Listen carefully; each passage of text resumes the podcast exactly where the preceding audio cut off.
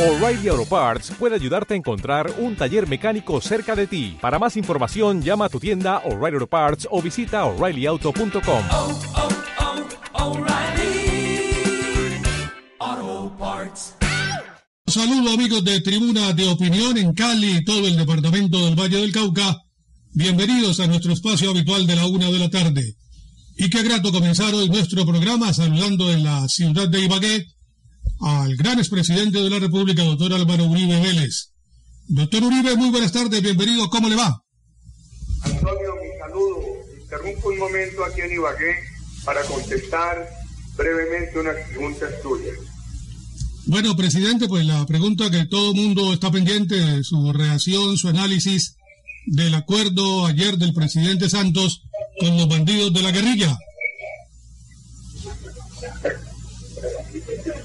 ¿Cuál fue el acuerdo? Repetime que aquí lo tomaron con, con mucha gracia. ¿Qué fue lo que dijiste?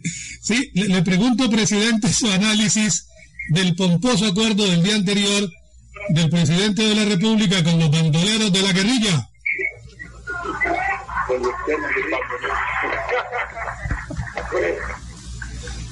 Antonio, al oírte,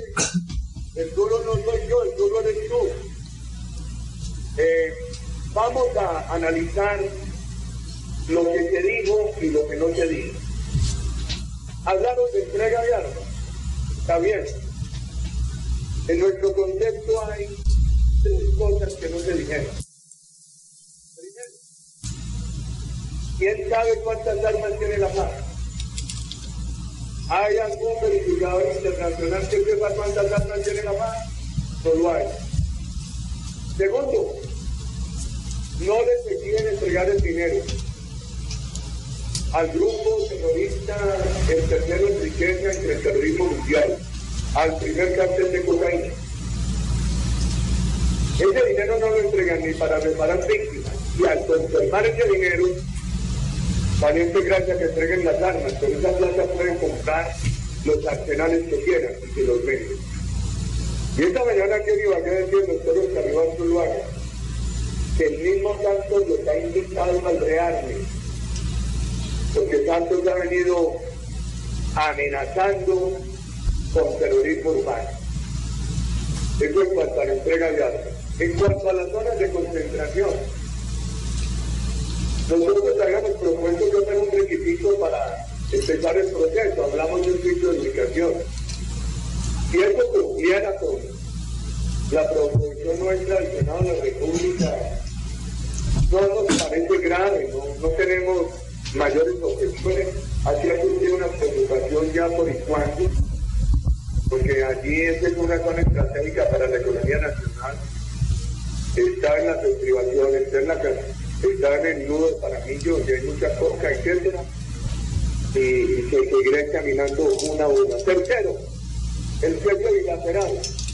Dicen a los colombianos, ay, ya no más guerra, ya acabaron los secuestros, los asesinatos, cuidado.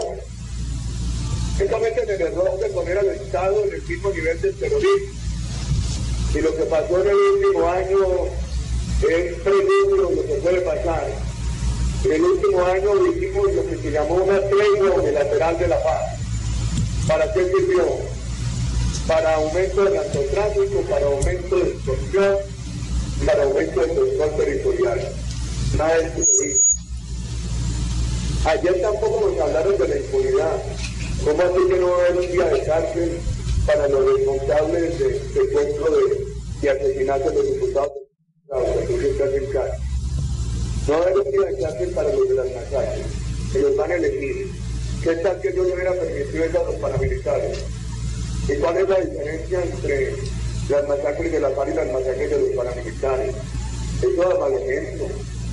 Y además viola el Estatuto de la Corte Penal Internacional y viola la Convención Americana de Derechos Humanos. Donde está Carlos Gómez explicando el tema.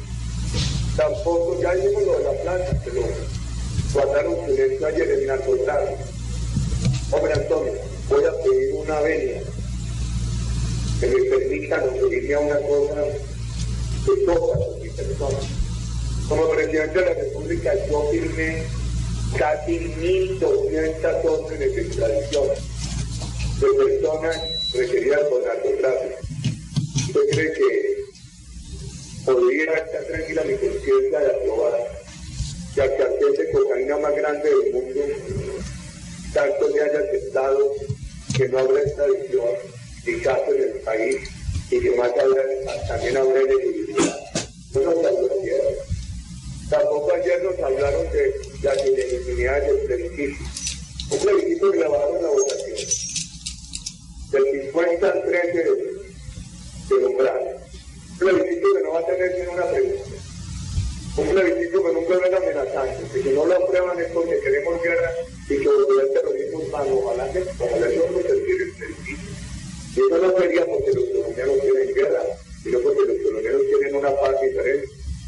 Y sigan con las ilegitimidades del plebiscito.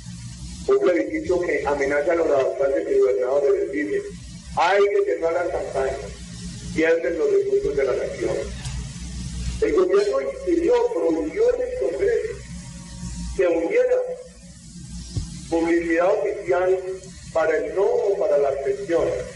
Sin embargo, el gobierno está en ese error de publicitario por el plebiscito a semejanza de como lo hizo para la reelección presidencial.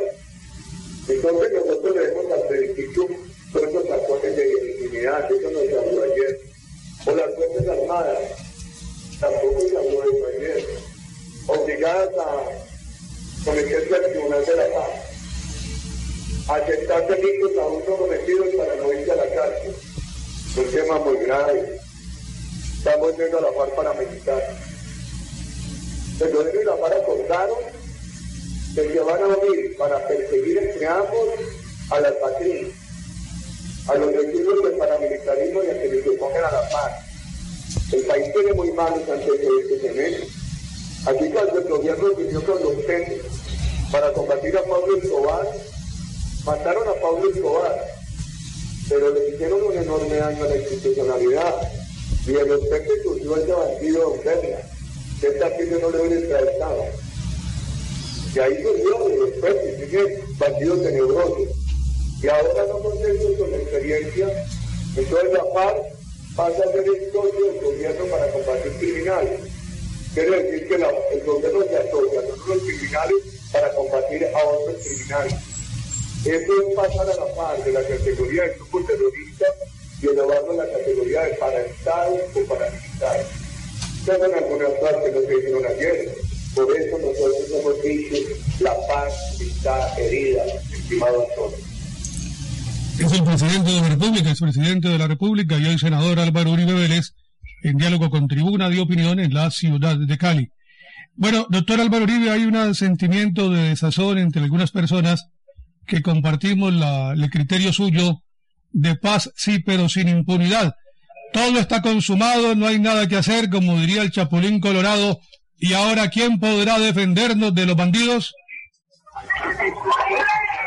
El Chapulín Colorado el delito del Y el Chapulín Colorado se necesitamos, estimado Antonio. Y para poder preparar al Chapulín hay que firmar la carta de protesta. La resistencia civil está que yo estuve hace dos días en Cali y encontré un gran entusiasmo ciudadano para firmar la carta. Y eso puede ser un gran factor de creación de conciencia. Entonces, a eso invito, a esa gran audiencia de opinión que usted tiene en Cali, estimado Antonio. Bueno, presidente Uribe, usted en las noches no se desvela de haber cometido ese daño tan terrible al país, de haber ayudado a elegir como presidente de Colombia a un señor como Juan Manuel Santos. Pues hombre, qué clave que me lo dijo usted, porque no me ha desvelado ni Nicolás Maduro, y Chávez. Pero ahora con usted me dice pecadito mío, ese pecado mortal mío, me va a desvelar de aquí hasta que me muera. Qué vaina, Antonio. Por eso estamos en la lucha. Bueno, presidente, ¿y este acuerdo de, de impunidad del gobierno con la guerrilla ante la justicia internacional, eh, eh, eso cómo queda parado esa cosa? La verdad es que oyendo aquí a Carlos Gómez, la Corte Penal Internacional ha sido muy clara. El Estatuto, el artículo 27, dice que los responsables de delitos de lesa humanidad Los crímenes serían, por ejemplo, disparar, que le hayan disparado una ambulancia. Quienes hayan secuestrado, torturado, asesinado a unos diputados como los Vallecaucanos. Quienes hayan reclutado niños, que violado niñas, eh, tienen que tener hasta, pueden tener hasta seis años de reclusión. Y así no hay reclusión, además está la legitimidad política. La Convención Americana de Derechos Humanos dice que para estos delitos graves llaman, oiga la palabra, sanciones severas. Así tampoco las hay. A no le extraña que eso se caiga. Puede ser más tarde que temprano. Mire, la ley de punto final de Salvador tiene una ley de impunidad total que es de los años 92-93, yo no recuerdo exactamente, ya están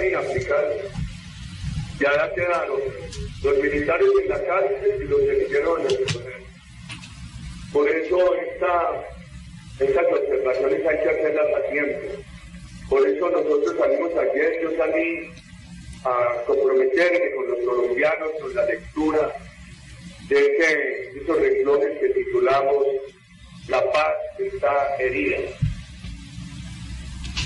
Bueno, presidente Uribe, aquí el alcalde de Cali, Armitage, eh, lanzó una propuesta un tanto extraña que la gente no ha entendido, que la sociedad civil, que todo mundo, que los familiares de los diputados le pidan perdón a los guerrilleros de las FARC.